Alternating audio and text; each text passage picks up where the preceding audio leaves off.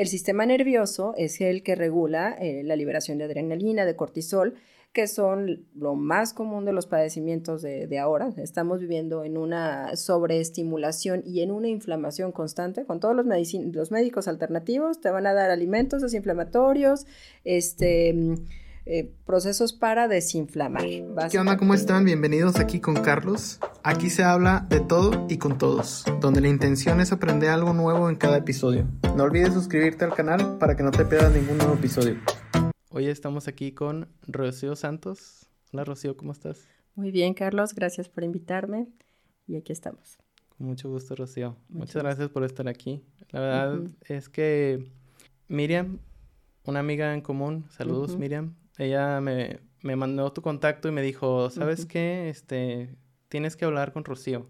Dice, ella tiene cosas muy emocionantes que platicar. Este, yo sé que va, como yo le he dicho, pues que quiero como temas que no solamente que causen como impacto en la gente, sino que también les brinde información que ellos puedan utilizar en su día a día. Em, me dijo, definitivamente Rocío. Ah, ah qué linda. Ah. Pues por eso pues, estás aquí. Pues muchas gracias Miriam, si nos estás escuchando. Pues aquí estamos viendo a ver qué, qué sale de esta conversación. Espero que sea agradable para todos. Mm. Y pues adelante con las preguntas. Ah, pues, a ver, vamos empezando con, me platicaste que eh, tú empezaste estudiando una licenciatura en enfermería médica. Ajá. Pero había algo como que no, nomás ah, no terminaba de encajar y de ahí te fuiste a, estudiar. ¿Me dijiste que te fuiste a un viaje? Más o menos, sí. Eh, después de eso, pero sí, más o menos. A ver, ¿cómo estuvo? Porque la línea de tiempo como que no me la sé bien. Sé que sí, estudiaste enfermería primero. Ajá. Y de ahí. Bueno, desde muy jovencita, este, antes de entrar a la carrera, sí tenía la intención de aprender lo que es el cuidado de la salud y ya tenía la chispa de lo que era la medicina alternativa, porque en casa era un tema, ¿no? Mm. Y pues estudié la licenciatura de enfermería porque dije, bueno, de ahí puedo estudiar esto y puedo estudiar como cosas alternativas, como una base de la salud. Y pues me di cuenta que no, que realmente si iba a estudiar la licenciatura de enfermería, yo iba a trabajar en los hospitales, que no tengo conflicto en atender al paciente, pero sí tenía el tema de seguir órdenes de un sistema que aunque respeto y a la fecha lo respeto y lo admiro por, por sus avances, sé que hay otras formas mm, importantes de abordar la medicina y como enfermera no lo podía hacer. Entonces me entró como esa crisis de, pero sí es, pero no es lo que quiero, ¿no? Entonces me desprendí un poco del mundo, este, me fui a vivir en una comunidad em, como fuera de la ciudad, con, con, unos amigos que vivían en el campo, así hippies, así tal cual. este, se puede decir ese como un pequeño viaje porque realmente no estaba lejos de, de, la ciudad. Y desde muy chica ahí con la mirada de la familia, pero aún así me dejaron, porque la verdad mis papás sí me han permitido pues ser yo o hacer, tomar mis decisiones con todo el dolor del mundo, pero me han dejado. Ya después están felices. Pero en un principio pues claro que temían por pues yo dejar la carrera o porque no trabajas, porque no haces dinero, porque no tienes novio, o sea, como que era como, no, no quiero hacer nada y no sé qué hacer y me voy a ir allá y, trabajé como en comunidad y hacíamos servicio social. Este, había muchos proyectos sucediendo y me sirvió porque realmente no sabía yo qué hacer. Sí sabía que quería eso, pero no sabía bien.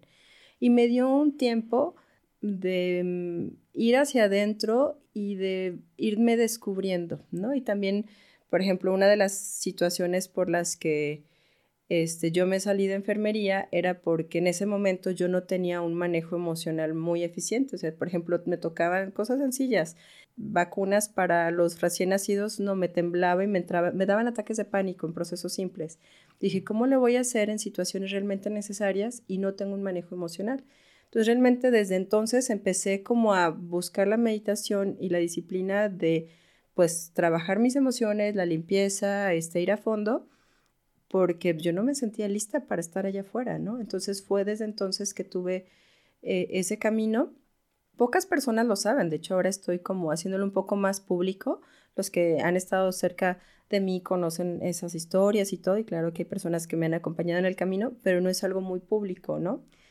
Entonces me sirvió mucho y en ese proceso eh, tuve esa pista que me acompañaba, yo tenía mi maestro de meditación, entonces, pues, ¿qué quieres hacer? Y él siempre como que yo le había dicho y me, y me guiaba mucho en la parte, pues, de medicina alternativa, ¿no? Y ya, me acomodó en una, cuando ya dije, ya quiero irme al mundo a, a ganar dinero y tener novio, porque en ese entonces como decía, no quiero nada, y ya dije, no, ya quiero, quiero irme, quiero ser una persona normal. ¿Y cuántos años tenías cuando em, empezaste a ir a este, con este maestro de meditación? Con el maestro de meditación desde los 17, porque eh, a favor de, de, mi historia es que mi papá estaba en ese grupo de meditación, entonces era como desde niña, de hecho desde que yo era niña, yo, ellos estaban en Guadalajara y hacían los eventos y todo, entonces yo siempre era como parte de la familia pero hasta los 17, 18 años, que yo ya tengo como más toma de decisión, dije, ahora sí me late conocer un poquito más y ya, ¿no? Entonces, pero ya no iba porque era mi papá, simplemente era porque me gustaba la información que manejaban y yo iba cada 15 días a las clases, leía, seguía mi vida normal, estudiaba enfermería, estudié la prepa, porque en esto estaba terminando la prepa. Como en todo he ido aprendiendo muchas cosas acerca de, del tema de los maestros y las comunidades, que por muy chidas y que estén, todo tiene un tema, ¿no? Entonces, y, pero bueno. Fíjate que ahorita que dices eso, eh, platicaba con, porque yo también voy a un grupo de meditación. Ajá. Y viene unado algo también que, que te quería preguntar de que decías, de que a veces es complicado explicar lo que, por ejemplo, lo que, lo que tú haces. Ajá. O sea, bien, bien. Y también es complicado para mí explicar qué hago en ese grupo de meditación. Pero, bueno, dejando eso de lado, creo que en ese tipo de grupos la línea es muy delgada entre que es un, un grupo en donde de verdad hay esa como integración y ese eh, se esparce ese conocimiento o esa congruencia de parte del maestro y es una secta, ¿no? Como que es una línea así extremadamente delgada y, sí. e incluso creo que el, hasta el propio maestro puede transversar, ajá. Claro. Sí. Sí, no, voy a hablar mucho del tema porque este, puede haber personas susceptibles en esto, pero mm, si puedo hablar acerca de la comunidad, en el tiempo que yo viví ahí, la verdad disfruté mucho mis vivencias ahí. Sí hubo situaciones difíciles que me confrontaban, o sea, sí tenía mucho ejercicio de confrontación, sí me evidenciaban mi situación emocional y mis eh, complejidades y mis defectos, sí, pero fíjate que fueron rompegos tal cual, ¿no? O sea, como que me ayudaron como a irme... Yo ahorita ya si me ponen yo con alguien que me enfrente, digo, ya lo sé, ¿no? Y además no permito, ¿no? O sea, como que yo ya tengo, yo ya sé poner límites, antes no los tenía.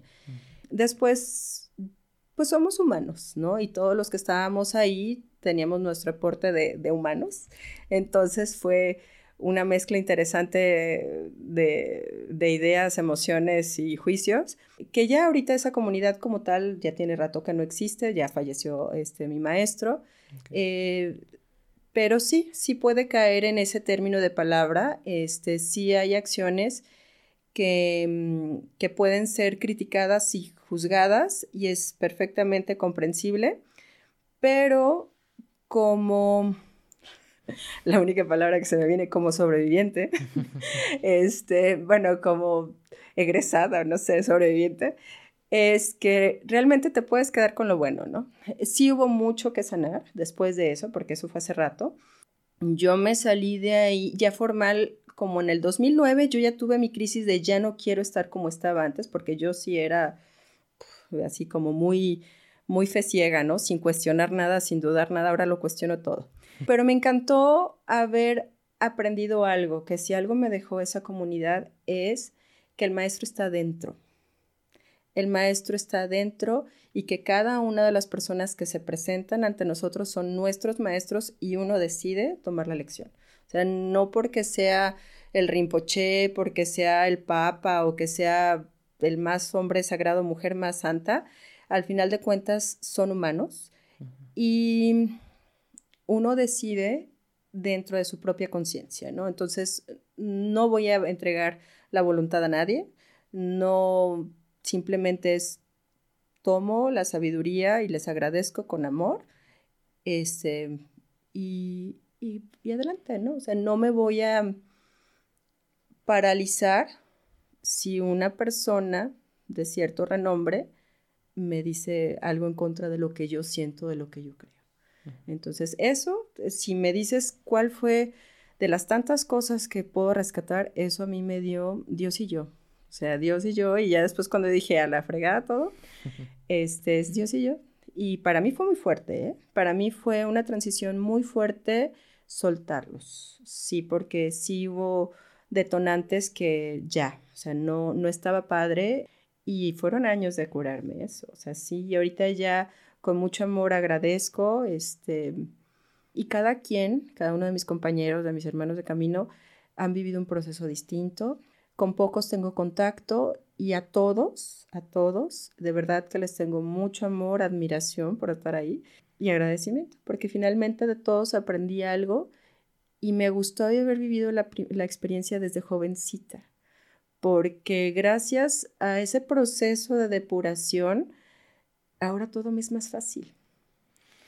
Pues sí, digo, sin ahondar mucho en detalles, sí me gustaría que compartieras como qué tipo de cosas aprendiste ahí o, o, a lo mejor qué tipo de herramientas viste que te ayudaron como a este, a este cambio. Pues la básica, aprender a meditar. Ahí era aprender a meditar cuando estaba todavía en Guadalajara, porque era una comunidad que estaba en, este, por el rumbo de Chapala, estaba muy bonito, todo era, la verdad siempre tenían muy buen gusto y, todo era muy lindo. Este, cuando yo estaba en la prepa y en la universidad, pues yo nada más iba cada 15 días y pasaba el fin de semana ahí, la verdad todo estaba muy agradable, ayudabas mucho, la, la, la. Llegas, habíamos, hacíamos oración porque sí había una devoción, había una mezcla de religiones, sinceramente. Entonces llegabas y los sábados era religión, este, eh, rezar el rosario, ¿no? Y yo le tengo una devoción a María tremenda, entonces para mí era muy bonito. Y ya llegabas, convivías y luego el maestro platicaba y la sobremesa siempre eran temas interesantes porque era la sobremesa con el maestro y los compañeros. Y en la tarde del sábado también había una meditación, pero una meditación guiada, entonces estaba padre, era larga. Y ya en la mañana, todos a las seis de la mañana nos levantábamos temprano y meditábamos en silencio en conjunto y a las 12 había una clase que el maestro hablaba y, te y al final te quedabas meditando y ya convivías y al final otra vez otra meditación. Eso era como cuando eras de fuera, pero cuando yo ya vivía dentro, había, eh, yo nunca he trabajado tanto como cuando estaba ahí, he sido era muy disciplinada, eso, eso agradezco mucho también. Te levantabas temprano, meditabas, en meditación de una hora, ayudas ahí, siempre era como el tema estaba muy padre porque siempre eran temas interesantes y siempre era visiones distintas. O sea, a mí eso yo agradezco mucho porque eran otras formas de ver las cosas y no es como que estás en la misma familia, más bien son personas de muchas familias que contribuyen a su forma de ver las cosas y me gustó mucho confrontar las ideas, o sea, no confrontar en, o sea, como observar cómo cada quien pensaba. Eso sí se me hacía muy evidente y pues eh, todos los días se meditaban como eh, mañana y noche. Y si tenías tiempo libre, te podías meter a meditar. Entonces, aunque me tardé muchos años en lograr unas meditaciones muy profundas, le dedicaba tiempo. Y como tú sabes, la meditación es la práctica. Entonces, el maestro te guiaba con las chakras y con esto y con lo otro y pues hacía muchas cosas. Pero el tiempo de la meditación fue bastante que ahora, aunque no me siente tantas horas como en un principio, los pocos minutos o las cosas que hago ya los hago más conscientes de ese vacío. Y eso es pues, básico, la meditación, y si no saben, hay muchas formas, ¿no? Pero es una de las cosas, de los detalles, es la nada. Hay caminos de la visualización y que esto y que el otro, pero al final de cuentas es la visualización, es un ejercicio para llegar al vacío y en ese vacío donde te conectas con ese, en ese conocimiento y pues la meditación. ¿no? Sí, pero eso es entrenamiento.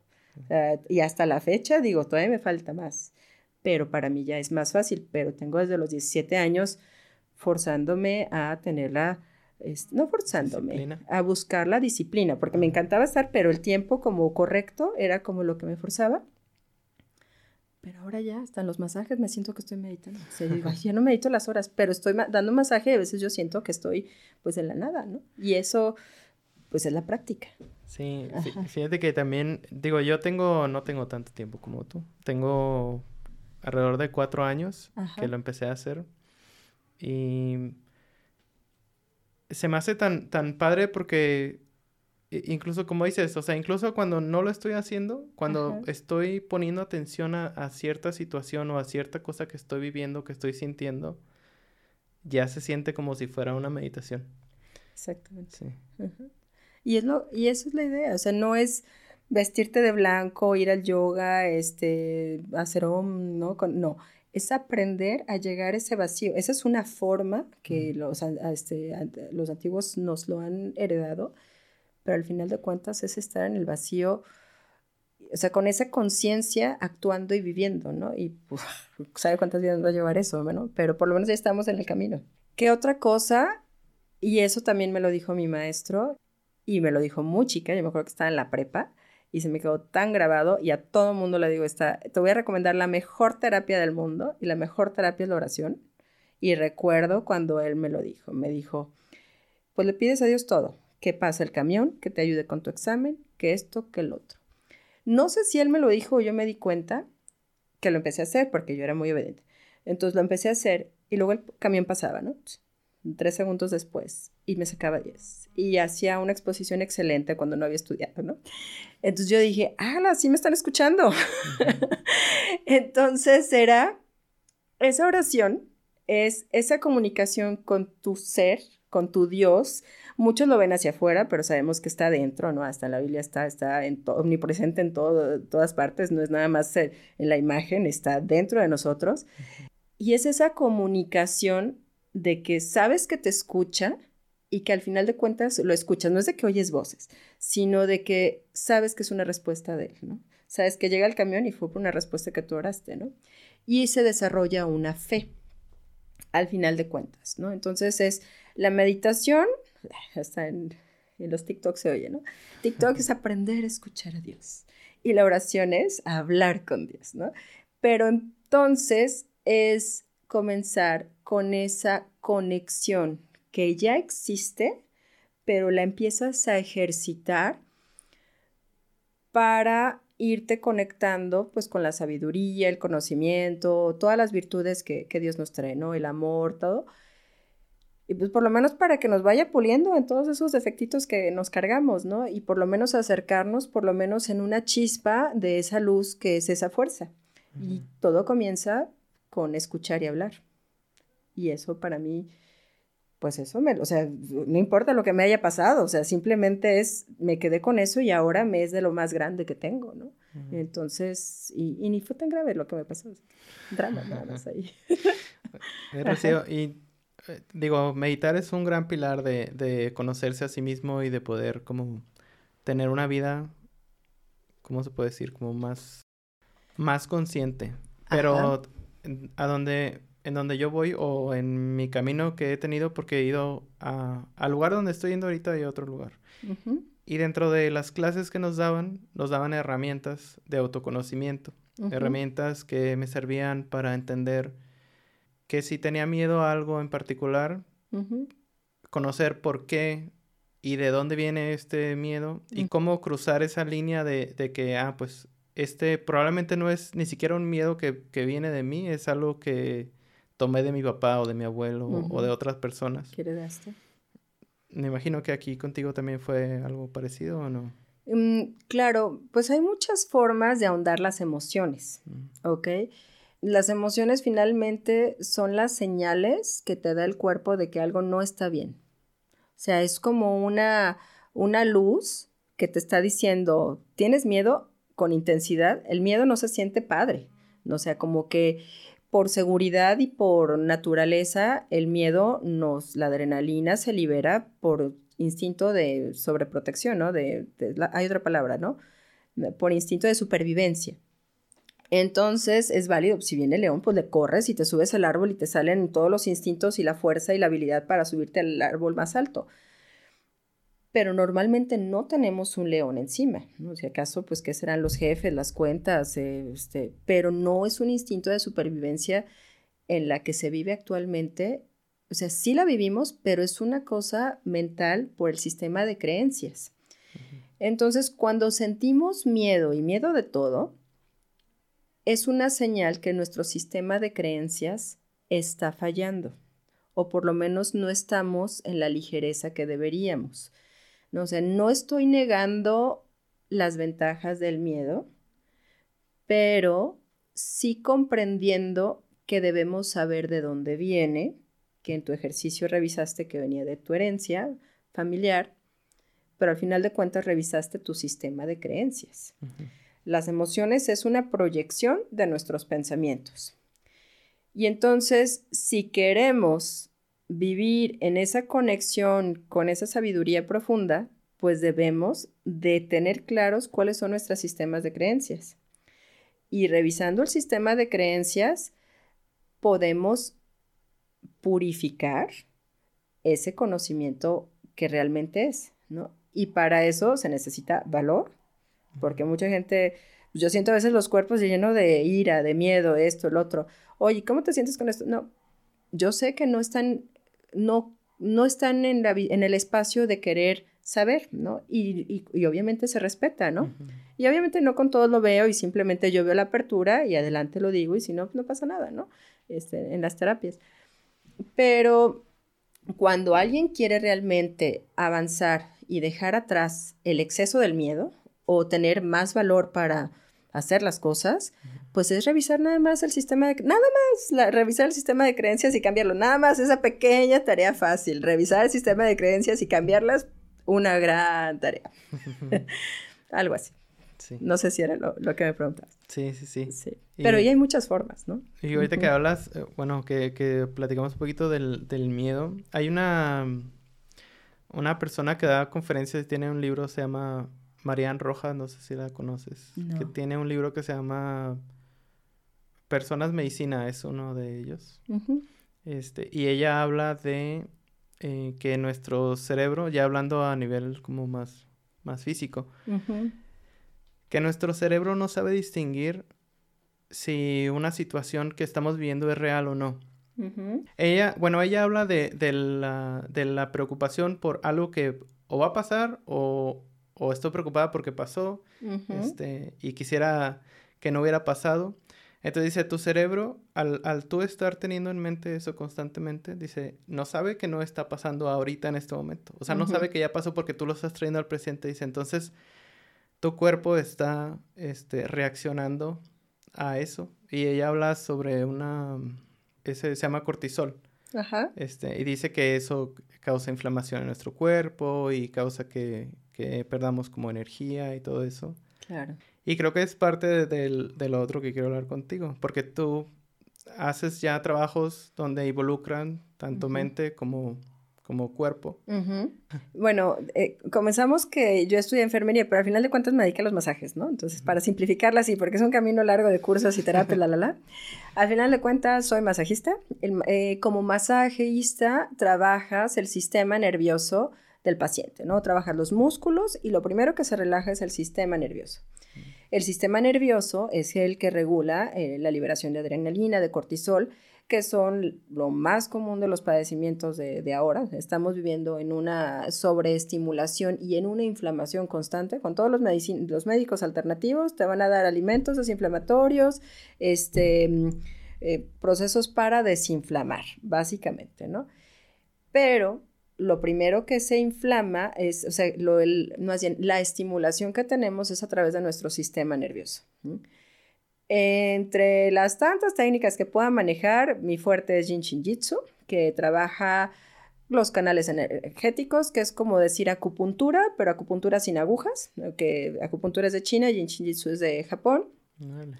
Este es como el Reiki, que es mucho más conocido, pero en Reiki es eh, con, de canalización para el paciente. En Jin Shin Jitsu se activa la energía creadora del paciente, entonces yo nada más estoy conectando cables, haz de cuenta. Que al final de cuentas hago un revoltijero porque también aprendí Reiki, la la la, entonces, pero mi fuerte es Jin Shin Jitsu. Para simplificar, es relajar sistema nervioso y es bajar el sobreestímulo del cerebro hacia todas las terminales nerviosas es el masaje. Mecánicamente eso es lo que hace el masaje, ¿no? Que todos lo necesitamos en esta sociedad, o la mayoría, o el 98% de las personas, al menos que tengan una vida muy relajada, realmente todos necesitamos bajar esa sobreestimulación. básicamente. Entonces, mecánicamente, el cerebro se equilibra, entonces todas las terminales nerviosas o las eh, que llegan a los órganos, este, a los músculos, empieza a ponerse en orden. Obviamente, pues un patrón de conducta, de tensión hasta muscularmente, la mecánica corporal regresa si no hay una constancia. Entonces el paciente tiene que hacerse consciente de su mecánica corporal, de sus hábitos de descanso, de sus pensamientos, ¿no? Y esa liberación de cortisol, que es muy constante, pues hay que empezar a trabajarlo a través de nuestros pensamientos, empezar a observar qué es lo que nos está acelerando. Entonces, tú, tú mencionaste acerca de la preocupación, ¿no? Que es la preocupación es el miedo, finalmente es el miedo a lo que va a venir que no existe todavía. Entonces, pues es tener claro, y ahorita que no domino el tema de mindfulness, pero sinceramente es meditación, es estar aquí y ahora. si vas a estar preocupado porque este, te van a dejar o no te van a dejar, pues vive el momento ahora, o sea, como que ahí estás, ¿no? Este, entonces es el aquí y el ahora, ¿no? Que bueno, se puede profundizar mucho, los patrones de preocupación son muy latentes porque se les educa que eso es lo correcto, tener miedo, preocuparte porque te van a robar, porque eso, porque es la forma correcta de prevenir la negación. Que cuando estudias la ley de atracción, sabes que eso es de las primeras cosas que tienes que quitar, ¿no? No ver lo negativo y te concentras en lo positivo y obviamente sí hay que tener claridad y lógica, o sea, no te vas a cruzar el puente que está rompiéndose, ¿verdad? Pero al final de cuentas, si lo tienes que hacer y no tienes otra opción, por lo menos te enfocas en esa cuerda que está fuerte y te afianzas de ella, no vas a ver los pedazos caídos, ¿no? O sea, como que más bien te agarras de lo que está fuerte. Bien, no sé si es lo que me querías preguntar acerca de, del presente. Sí, este, sí, No, sí. a ver, te quería preguntar, digo, no, no ahondaste mucho en, en los cursos y todo eso que, que, que estudiaste, pero mencionaste cuando estábamos platicando conmigo el Colegio Mexicano de Mensajes y medicina holística. Enfermería holística. Ese no lo, no, pues no tenía ni idea de eso. ¿Ese es, nada más en México o es, es aquí, en México. Eh, ahí en Guadalajara, cuando yo lo estudié, era una escuela más grande que estaba ahí por Leandro Valle en el centro de Guadalajara. Recientemente, sé que había franquicias en diferentes estados, sí existe, ¿eh? Y en Guadalajara quitaron el que yo, donde yo estudié y habían puesto creo que era un poco más pequeño, ya no volví a ir porque ya era como otra administración. Este, y bueno, te enseñan muchas técnicas de masajes, este, varias líneas, medicina ayurveda, shiatsu, polaridad, drenaje linfático, deep tissue. Entonces, este, las técnicas, pues realmente sales como masajista, pero con una visión holística, ¿no? Y bueno, y como no hay una carrera como tal en, en, mi profesión que diga licenciatura holística, pues no la hay este, o sanación holística, pues tampoco la hay. Eh, entonces buscas, buscas por donde sea, ¿no? Entonces, quienes estamos en el medio estamos siempre cursilientos. A mí una vez hasta mi maestro me dijo, ay, qué cursilienta eres, pero como que no estaba tan padre su comentario. Y yo ahí estaba, y ahí estaba, y ahí estaba. Yo de lo más fácil que he tenido en mi vida ha sido mi carrera, y mis, mis, siempre he tenido consultorios este, fáciles, agradables, que se me ponen así casi casi en la cara, como ten, aquí está, si no tienes este, aquí está este mejor. Eso es lo más fácil que he tenido en mi vida. Y ha sido una persistencia porque tengo una necesidad de atender al público. O sea, no sé qué hay así, como que lo tengo que hacer sí o sí. En la pandemia estaba que me volvía loca porque no atendía. Pero no, la disfruté también mucho este, de estar este, en casita, en el nidito. Pero entonces estudié en, eh, en, el colegio de masaje que me dio un currículum como masajista o terapeuta spa, que es más socialmente aceptable, porque finalmente puedes trabajar en el área de lujo, del servicio al cliente, la, la, la. Está bonito, está bien. Este, en, la primera clínica donde este, me acomodaron en un inicio, iniciando sin nada, nada más en la primera semana de escuela, yo ya tenía una, eh, trabajaba en una clínica, San Michel, trabajaba en un lugar y mm, como no era tanto negocio, mi jefa lo hizo clínica estética. Ahí todo mundo paga, ¿no? Y me capacitaron, pues de cajón, pues ya, ibas, ya estaba ahí contratada, pues entonces aprendí a hacer corporales, los corporales estéticos, ¿no? Y que las mujeres pagan como si fuera eh, chocolates. Entonces, pues de ahí me hice de un oficio. Entonces ya luego, luego, gracias a Dios, salí de ahí porque te pagan nada, ¿no? Entonces, este, te vas, me, me fui a poner mi espacio gracias a, a esas personas que, que, te cambian la vida, una persona que me motivó a que yo podía poner mi propio negocio y me aventé. Y pues por más holística que yo quisiera ser, me pedían los reductivos. Yo, pues ya lo sé hacer, pues lo hago, ¿no? Pues lo hago. Y era más fácil para mí, y siempre digo esto, para mí es más fácil, antes me era más fácil vender 10 sesiones reductivas en un mes, porque eso se, en eso se tarda un paquete, que 10 sesiones relajantes en un mes, porque pues vienes, si bien te va un paciente, puede ir una vez a la semana. Es muy raro que vengan dos, si no, siempre lo necesitan. Pero un reductivo tienes que venir dos, tres veces de cajón y vienen. Entonces, pues era trabajo, tienes que vivir. Y aunque en un principio me pareció un conflicto, después le agarré el gusto, porque era fácil, entendía el cuerpo, este, mecánicamente es muy fácil, los reductivos, conoces lo de los activos y todo. Y pues ya te empiezan a pedir faciales y pues mis clientas son así que se cuidan. Las personas que visitan este, estas terapias son personas que se cuidan, o sea, que, que no solamente se cuidan físicamente, estéticamente, sino los que buscan el holístico traen una intención de, de, sanarse o estar más tranquilos interiormente. O sea, básicamente son los que me buscan. Y, y agradecido estoy con ellos.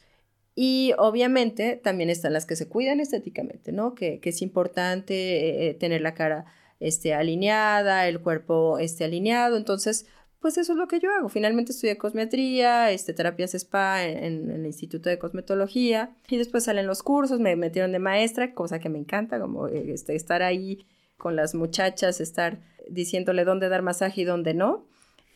¿Cursos de, de, masajes de qué tipo? Mm, de muchos tipos. Eh, como manejo como unas 20 técnicas de masaje, entonces para las escuelas que dan terapias spa, pues es muy útil tener a alguien que dé clases de masajes. Entonces yo doy clases de masajes eh, de diferentes líneas. Pues ha, ha sido una experiencia que disfruto mucho estar como maestra y de paso pues ahí les doy algunas meditaciones, estamos en las clases o saben que la maestra da un curso agregado de limpieza energética y protección para cuando dan masajes porque pues obviamente si eres masajista entras en el campo eléctrico del paciente, entonces tienes que saber cómo funciona tu energía para no contaminarlos, porque también es importante, y no contaminarte tú, ¿no? Entonces, siempre me dicen, ¿y cómo no me contamino? Y así como me dijo mi maestro, pues tú también puedes contaminar, ¿no? Entonces, bueno, les digo cuando, eh, pues yo a todas les digo, chicas, les doy algunos tips de protección energética, la, la, la, y mm, hay un curso que es de manejo de energía y protección energética que lo pueden recibir tanto masajistas, que usualmente se lo doy a mis este, alumnas o exalumnas, o puede ser hasta para, para tu servidor, una ama de casa, un dentista, porque finalmente todos necesitamos entender cómo funciona nuestra anatomía bioenergética cómo limpiarla, cómo cuidarla y cómo estar ante nuestros clientes, pacientes y estar pues de una manera ligera, ¿no? Pues finalmente es un aprendizaje porque siempre hay retos y retos y retos y a veces ni siquiera son ellos, a veces somos nosotros que traemos nuestros propios temas y que tenemos que saber cómo aligerarnos, aligerarnos, ¿no? Y pues eso, por eso me gusta estar en clase porque es compartir toda esa información que se ha ido obteniendo y al hablarlo es como pues pues estar reproduciendo esa información, ¿no? Básicamente. Lo traes, si hay, si hay algo que a lo mejor ya no has estado trabajando, lo vuelves a traer al presente. Eh, claro, o me forza, este, a mí me ha servido mucho dar clases porque antes de dar clases, pues olvidaba la técnica como tal. Luego me decían, es que tienes que dar ayurveda. Híjole, yo casi no doy ayurveda. Entonces me ponía paso por paso, luego daba el curso y pues ya me lo aprendía completito. O sea, digo, obviamente siempre lo trato de dar lo mejor posible, pero omite ciertas cositas. Entonces ya cuando das las clases es más fácil. Es que cuando das clases aprendes o reaprendes o, mejoras la técnica, ¿no? Y ah, es conveniencia, de todo conviene. Sí. chido. Se está volviendo un poco más común el, el, escuchar de esto un poco más, hablar de energías, hablar de, de, no sé, técnicas holísticas, masajes.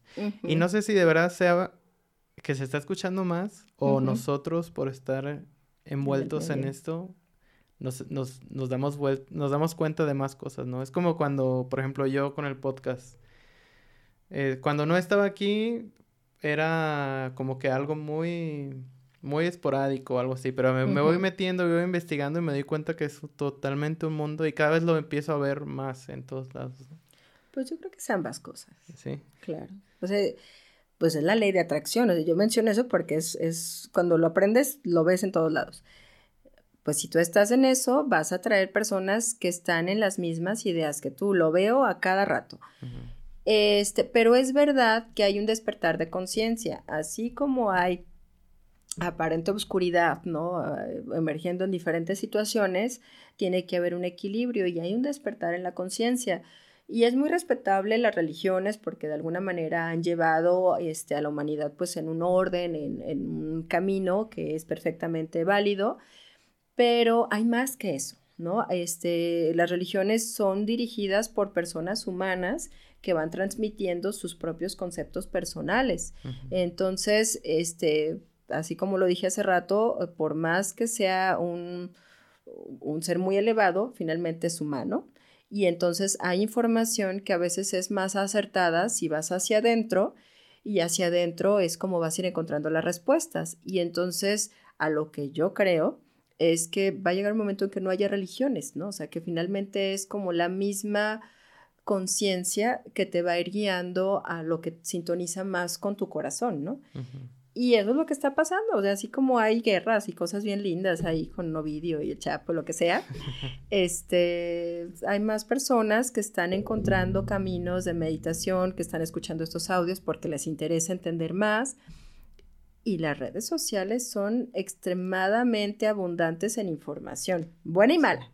Este, ahí te puedes perder el tiempo en los TikToks, pero al mismo tiempo puedes enriquecerte en los TikToks viendo personas que aportan conocimiento, ¿no? Y yo cuando empecé no hubiera imaginado esta cantidad de información que tengo. Los YouTube, o sea, en YouTube lo que tú estás haciendo, este, me encuentro en las meditaciones muy impresionantes. Este fin de semana me compartieron un, un link muy interesante que ahorita estoy como como muy, pues, pues como que me llamo mucho, ¿no? Pero también, no sé, por ejemplo, este es un comercial muy bueno. He tenido muchas herramientas, pero un, link que me ayudó muchísimo de YouTube es la ley de atracción de Esther y Jerry Hicks, de Abraham, que es un básico, para mí es un básico, porque a pesar de que yo empecé muy chica en la meditación y con el maestro y todo muy lindo y muy nice, la verdad es que tenía muchos bloqueos en la manifestación, o sea, de verdad, y estaba como llena de culpas y cosas, así que me oscurecían mucho mi camino. Mm. Y pues yo decía, ¿qué es lo que estoy haciendo mal? O sea, quiero una varita mágica para así, ¿no? Y para mí, la varita mágica que empezó a transformar fue ese audiolibro que está en YouTube gratis, eh, que es la ley de atracción de estas, de estas personas. Hay muchas líneas, hay muchas cosas, el secreto famosísimo, ellos estuvieron con Jerry y Esther Hicks y después desarrollaron la técnica. Y entonces eso llegó por YouTube y me llegó gratis y me llegó en mis tiempos libres y ponía mi laptop y ponía eso, ¿no? Y gratis. Y no estaba yendo con el maestro a la comunidad, no, ahí estaba. Y luego empieza a llegar más información y más información y más información. ¿Y cuánto cuesta? Sí, pues nada. Entonces ahí está. Sí, no. Ahora sí que el, el chiste es de que alguien plante, como tú dices, esa semillita de duda en ti o en quien lo necesite para que vaya y busque. ¿Qué fue lo que pasó conmigo? O sea, alguien sembró esa semillita y dije, ¿a poco no lo que dicen en la iglesia? Digo, este, sin, sin hablar mal ni nada de eso, pues, pero, o sea, ¿a poco hay como conocimientos alternativos a esto que he visto toda mi vida, ¿no? Entonces, cuando voy y lo busco y lo veo, me lo enseñan, digo, o sea, esto es muy diferente. Y esto me hace sentir como más libre, me hace mucho más sentido. O sea, que, que yo mismo tenga control sobre las cosas que me suceden, sobre cómo me siento, sobre qué quiero y qué quiero alcanzar y, y, cómo lo quiero alcanzar, a pensar que, que algo o alguien me lo da porque soy bueno o no bueno, ¿no? Algo así. Sí, y lo estás encontrando. Sí. Sí. Yo me voy a atrever a decir una palabra que traigo el último mes, que no es una palabra que usaba ni que me sentía cómoda en decirla, pero creo que es muy importante comprenderla y elevarla. Es el empoderamiento. Y el empoderamiento me refiero de tu propio ser, ¿no? Porque me atrevo a decir que, que las religiones, por más buena onda que sean, ponían el poder en una imagen, ¿no?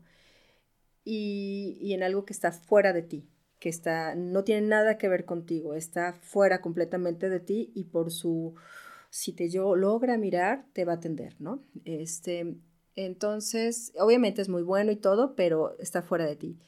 Pero al final de cuentas, esa misma fuerza te creó con su chispa divina y está en tu corazón. Y no hablo desde el ego, o sea, lo que tú tienes ahí adentro, además del ego que todos tenemos, hay una chispa divina con todas las cualidades del Creador.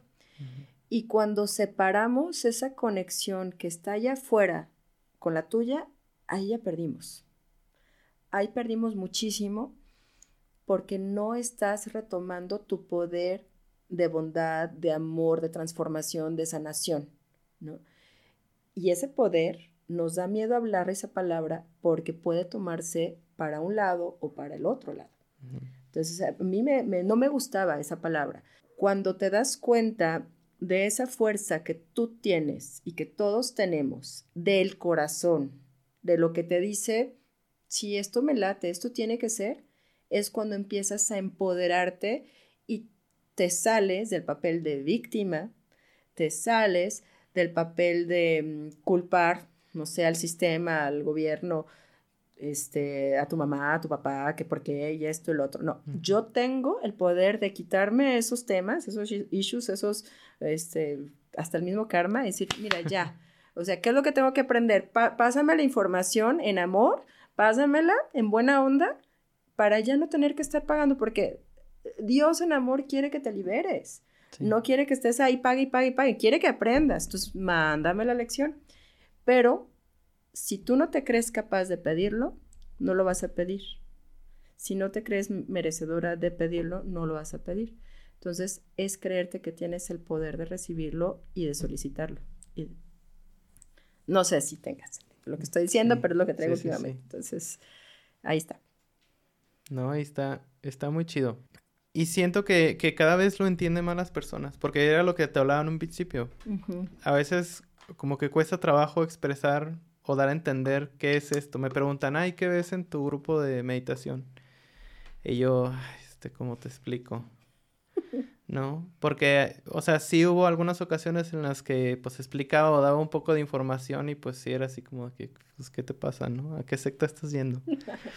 Em, pero creo que poco a poco la gente lo está entendiendo y, y, le está causando curiosidad. Y si bien, pues, a unos no, no les da tanta curiosidad como a otros, tampoco como que juzgan de loco y simplemente dicen, ah, ok, entiendo a qué te refieres. Lo he visto, lo conozco, pero yo estoy a gusto siendo... Este, de esta manera. Ajá, de esta forma o siendo de esta religión o, manejándome así. Entonces, creo que eh, si algo me ha quedado claro en, en, este caminar que tengo en esto es que, pues, no todos aprendemos de la misma forma. No todos tenemos que llegar al mismo lugar. Si ellos son felices ahí, si ellos son realizados de la forma que es, está bien. Y no tengo yo por qué ser mejor que ellos, ni ellos mejor que yo, ni peor que yo. Simplemente hay para todos. Hay un libro em, muy bonito. Em, yo creo que prefiero reservarme el nombre.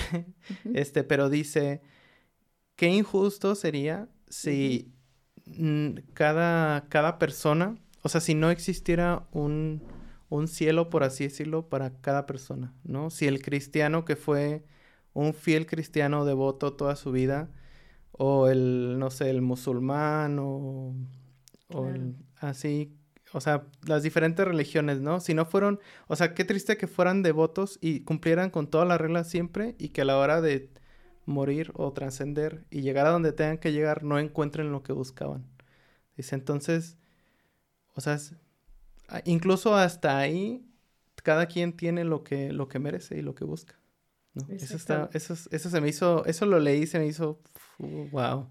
¿Me recuerdas un chiste que, que, es un poquito parecido a lo que cuentas. Este, espero no ofender a nadie, pero este, no, muere alguien, ¿no? Y llega ahí al cielo y abren la puerta y, y le están haciendo el tour de, pues de conoce el cielo, ¿no? Mm. Y entonces este, está, pues vamos a poner el nombre de San Pedro y llega con, con el recién difunto o la, la, nueva alma y ya llega y mira, aquí está la puerta, ¿no? Y ahí están los, los Hare Krishna, ¿no? Bailando y cantando y ahí todo el paraíso de, de Lakshmi, de, este, de todos estos ¿no? Este, y ahí están, todo muy bello, muy colorido, muy de la India. Y bueno, aquí están los Hare Krishnas. Ven, vamos a otra puerta, ¿no? Y acá están los judíos, ¿no? Y ahí con todo sus, su cielo de los judíos. Y ahí van con los, este, los indios nativos, ¿no? Y ahí la gloria de los indios nativos.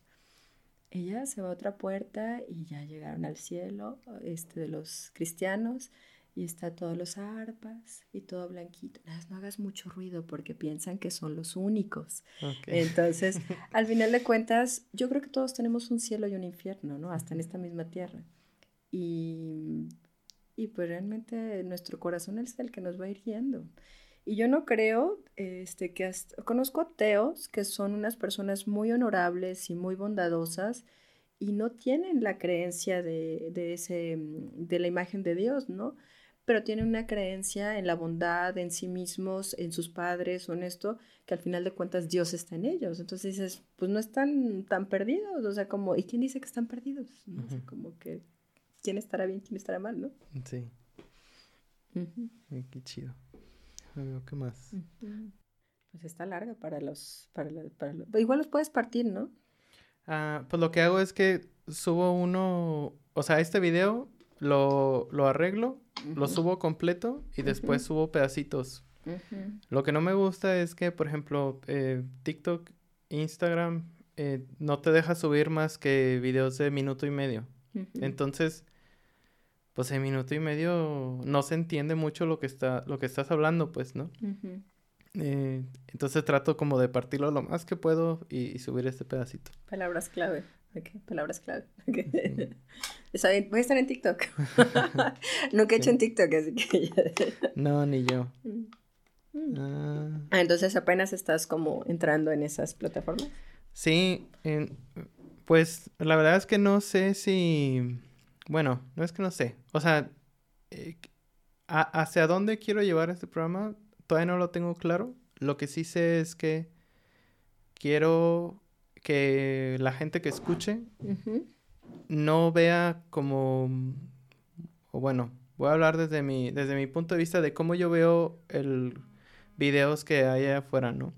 Hay mucha gente que va y, y se sienta y dice cómo deberían de ser las cosas, cómo deberías de pensar, cómo deberías de escribir, cómo deberías de, de comer, todo. Entonces, a mí me causa cierta ansiedad escuchar eso. Porque digo, bueno, ¿y si hago todo eso qué? ¿No? ¿Qué voy a lograr? O, voy a ser como quién. O simplemente voy a vivir bien, pero pues no sé, como que me sirve más y eso fue algo que siempre como que peleé con mi familia, con mis tíos, porque ellos siempre eran de dar como muchos consejos. Yo les decía, este, o sea, demuéstramelo, ¿no? Y la verdad es que no sé dónde escuché esta frase, pero dicen, no hay peor cosa en el mundo que un buen consejo acompañado de un mal ejemplo. Ajá. Eh, entonces, eso lo quise llevar acá y decir, bueno, no quiero que alguien venga a darme clases de algo, quiero que alguien me diga, yo viví esto, yo aprendí esto, eh, tuve resultados, em, y, y, pues aquí estoy, ¿no? Contándotela. y, y, y, no, no he terminado. Todavía mi camino sigue adelante y, y me deparan muchas cosas. Eso es lo que quiero, eso es lo que busco, porque veo a, ciertas personas en ese tiempo y sobre todo el, contenido que suben en redes sociales que es lo que te digo, en, minuto y medio te explico algo, como decías tú, la ley de atracción, te la explico en minuto y medio. Pues sí, o sea, me la explicas y en teoría entiendo qué es, pero no es hasta que lo vivo, lo, lo siento y lo, y lo empiezo como a vivir con otra persona que de verdad la, entiendo y la comprendo lo que es. Claro. Entonces, eh, y lo vivo mucho con un sobrino que tengo, que es muy así de que, no, tío, pásame un, un video donde lo aprenda rápido. Todo digerido, ¿no? Ajá, todo digerido. Y yo, y yo es que no, no es así. O sea, tienes que ensuciarte las manos, tienes que hacerlo tú mismo para que de verdad tú puedas enseñar a hacerlo. Pues es que somos de la generación de las bibliotecas.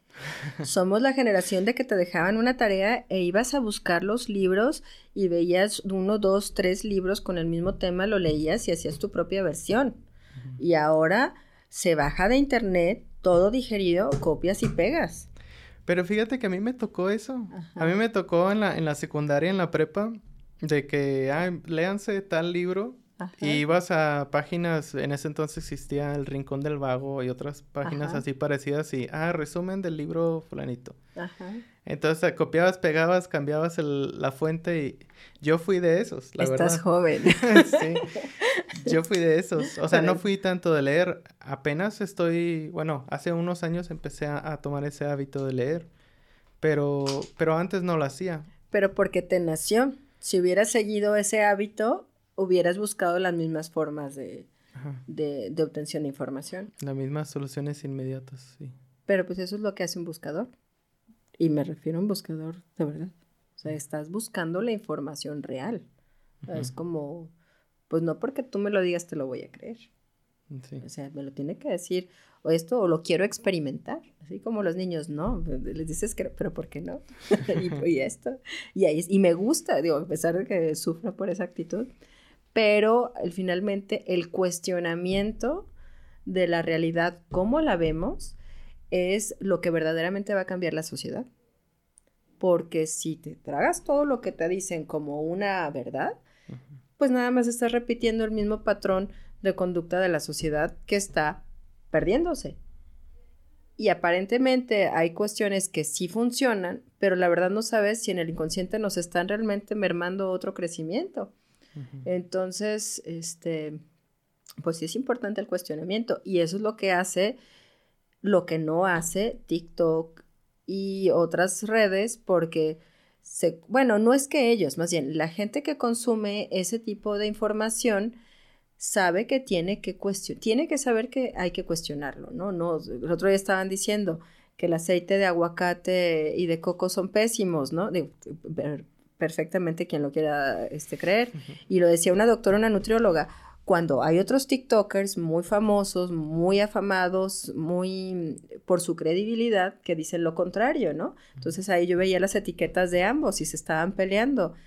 Y bueno, yo no lo, no lo sabía en TikTok, también había ido con el doctor Rafael García Chacón o con el doctor Solórzano, que para mí son de mucho prestigio, y dicen otra cosa. Entonces, si yo compro lo que me dice el TikTok y porque era una doctora, entonces, ¿a quién le voy a creer?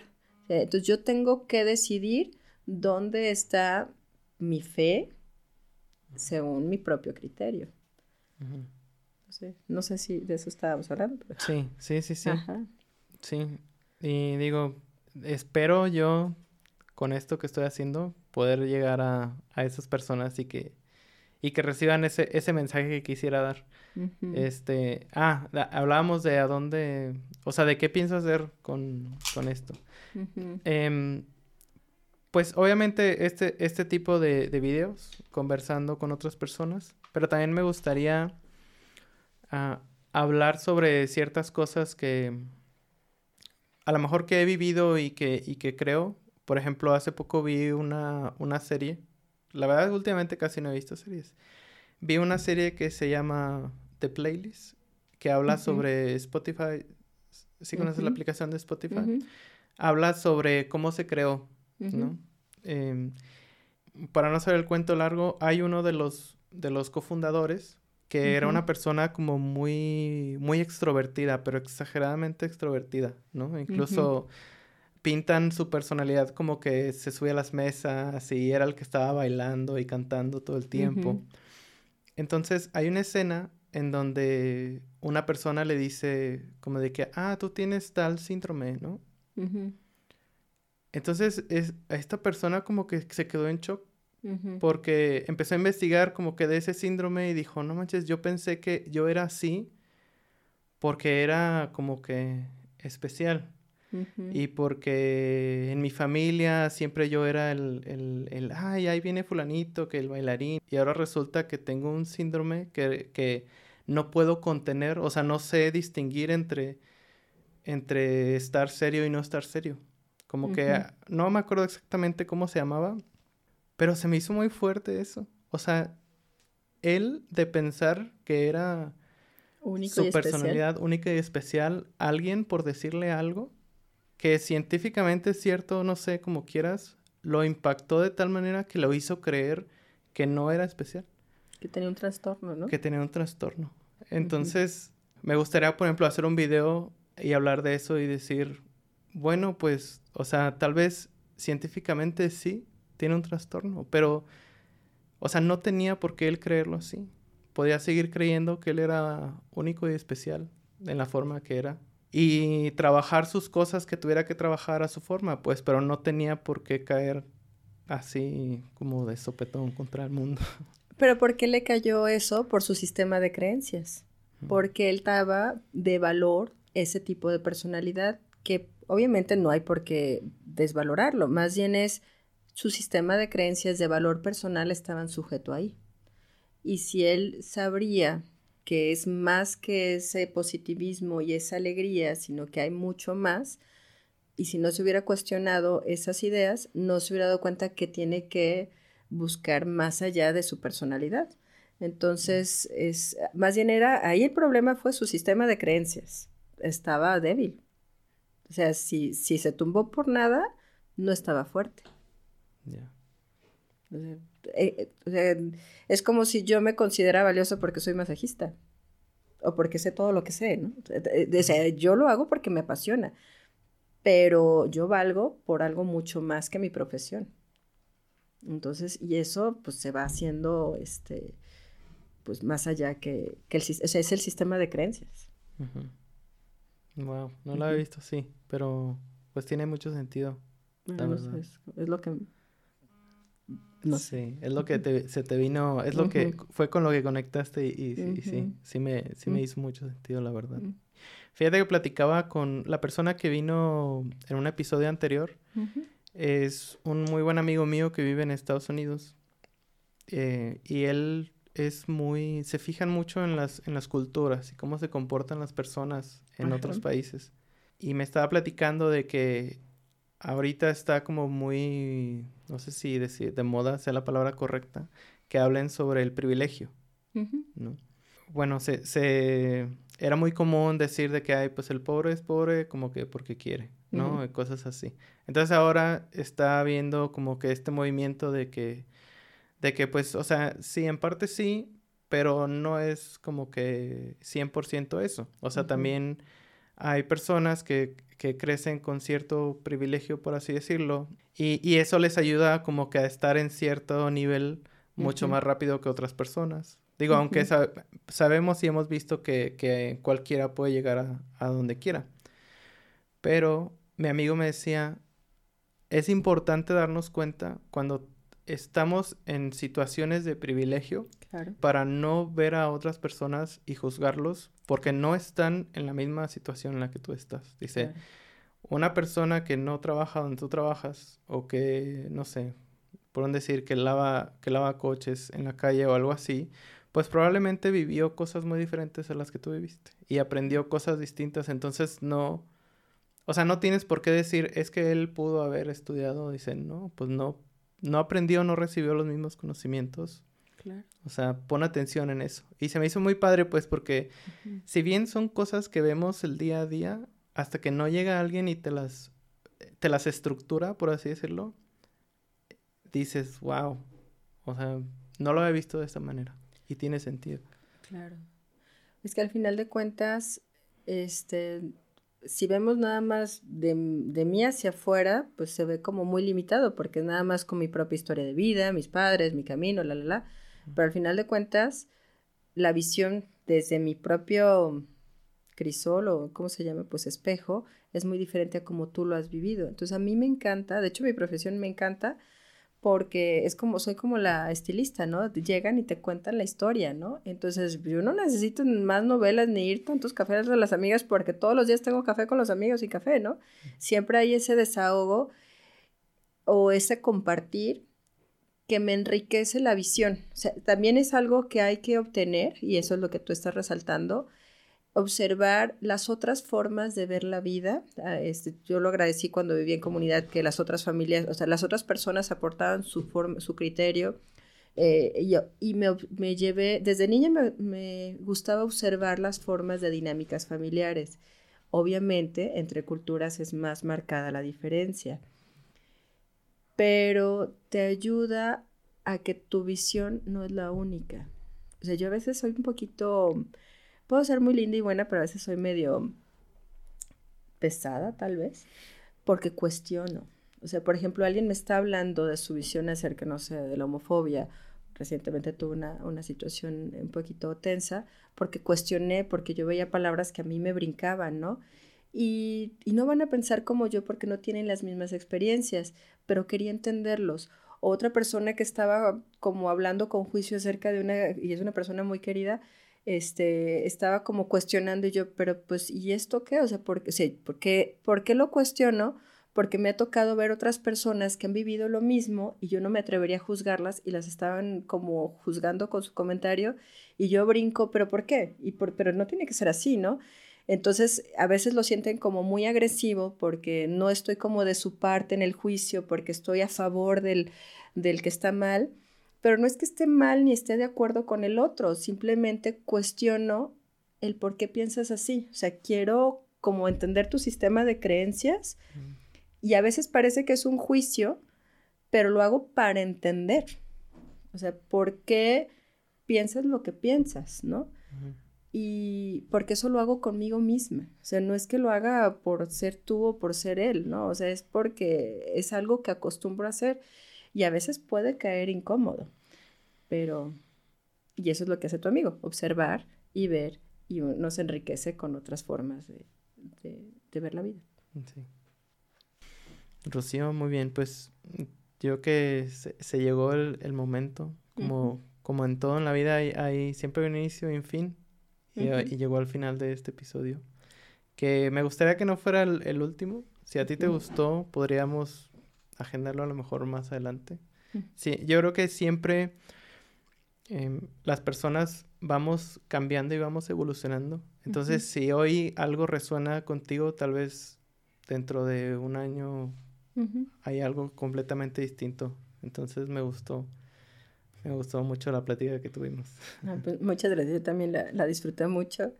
Este, pues gracias por la oportunidad, no es, no es algo común que, que, que inviten a uno a una entrevista de podcast.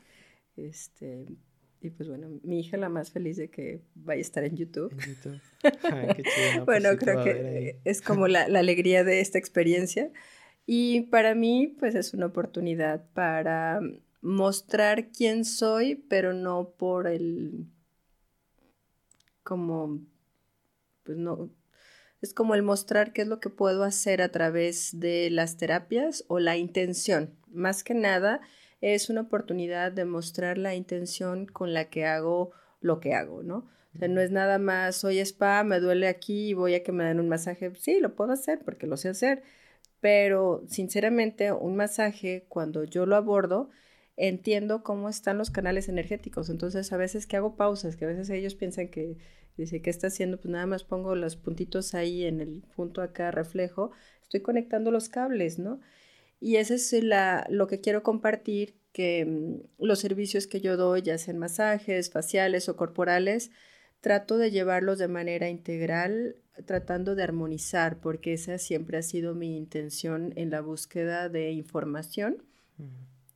Y bueno, y por lo mismo tengo información que puedo compartir y por eso hago los talleres útiles para masajistas, para no masajistas, este, temas personales y pues ahí lo que me vayan pidiendo me dicen esto, pues yo bueno, tengo un curso de esto, ¿lo quieres? Sí, ah, pues bueno, juntamos gente, entonces así lo hacemos.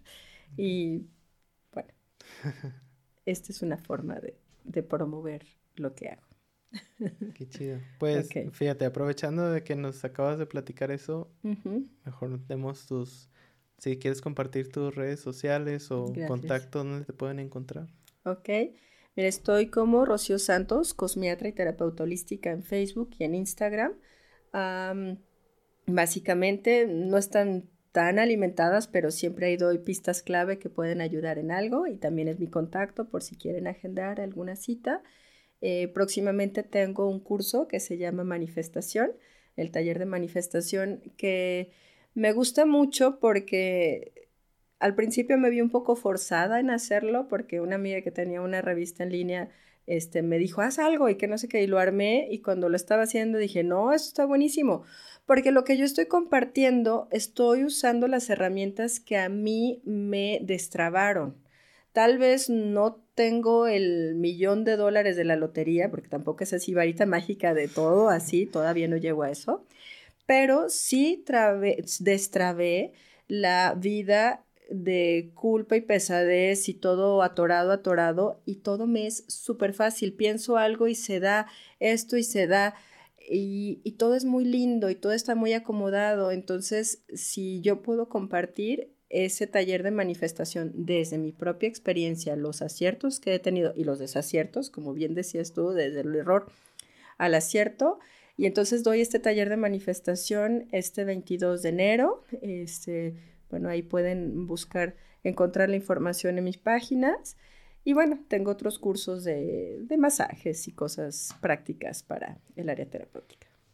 Ok, pues mira, ahorita que dijiste que es el 22 de enero, de enero. Probablemente este episodio salga después de esa fecha. Entonces, voy a buscar cortar ese pedacito y lo, y lo ¿O quieres que repita? Para que... No soy, de, no soy tan networking de tener todo ahí bien perfecto. Bueno, trabajaré en la... Siempre digo lo mismo, a ver si en este año trabajo mi página. Con contenido útil, pues no me alcanzo. digo, si acaso tienes hijos, te vas a a dar cuenta, porque es atender los hijos, ir a citas, esto, atender mensajes, este, disfruto mucho el proceso y me cuesta la parte de, de, de la parte, no sé, de, promoción o marketing, se puede decir, pero el marketing se da solo, entonces pero siempre es útil, ¿no? En vez de tener 10 personas en un taller, puedo tener 50, entonces también se agradece. Sí, aparte, digo, creo que es así, o sea, lo que tú haces, creo que sí es algo que, que va de boca en boca, este, compartiéndose, eh, pero tenemos como que esa sensación de que, como las redes sociales es lo de ahora, eh, hay que estar ahí porque si no estás ahí, este, digo, es, eh, creo que es importante sí estar, porque es la forma en la que algunas personas pueden dar contigo. Y te da confiabilidad. Mm. Porque si yo no estuviera en redes, digo, no es que tenga los millones de likes, pues, pero aunque no tenga tanto contenido, tengo gente que me sigue. Entonces, yo a veces, como cuando compras en Amazon, ¿no? Este, vas en Amazon y revisas el producto y ves los comentarios.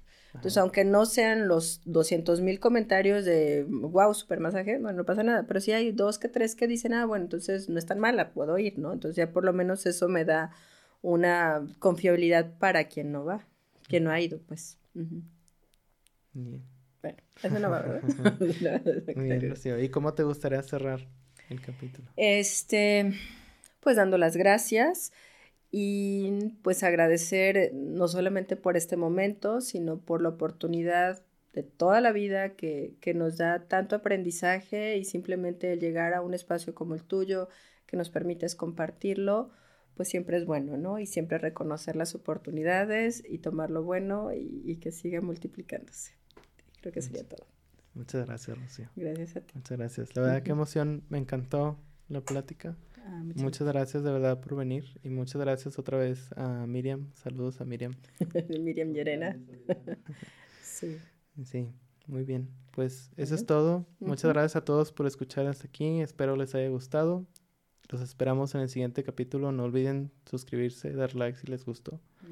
Y es todo. Gracias. A ti. Hasta luego, chicos.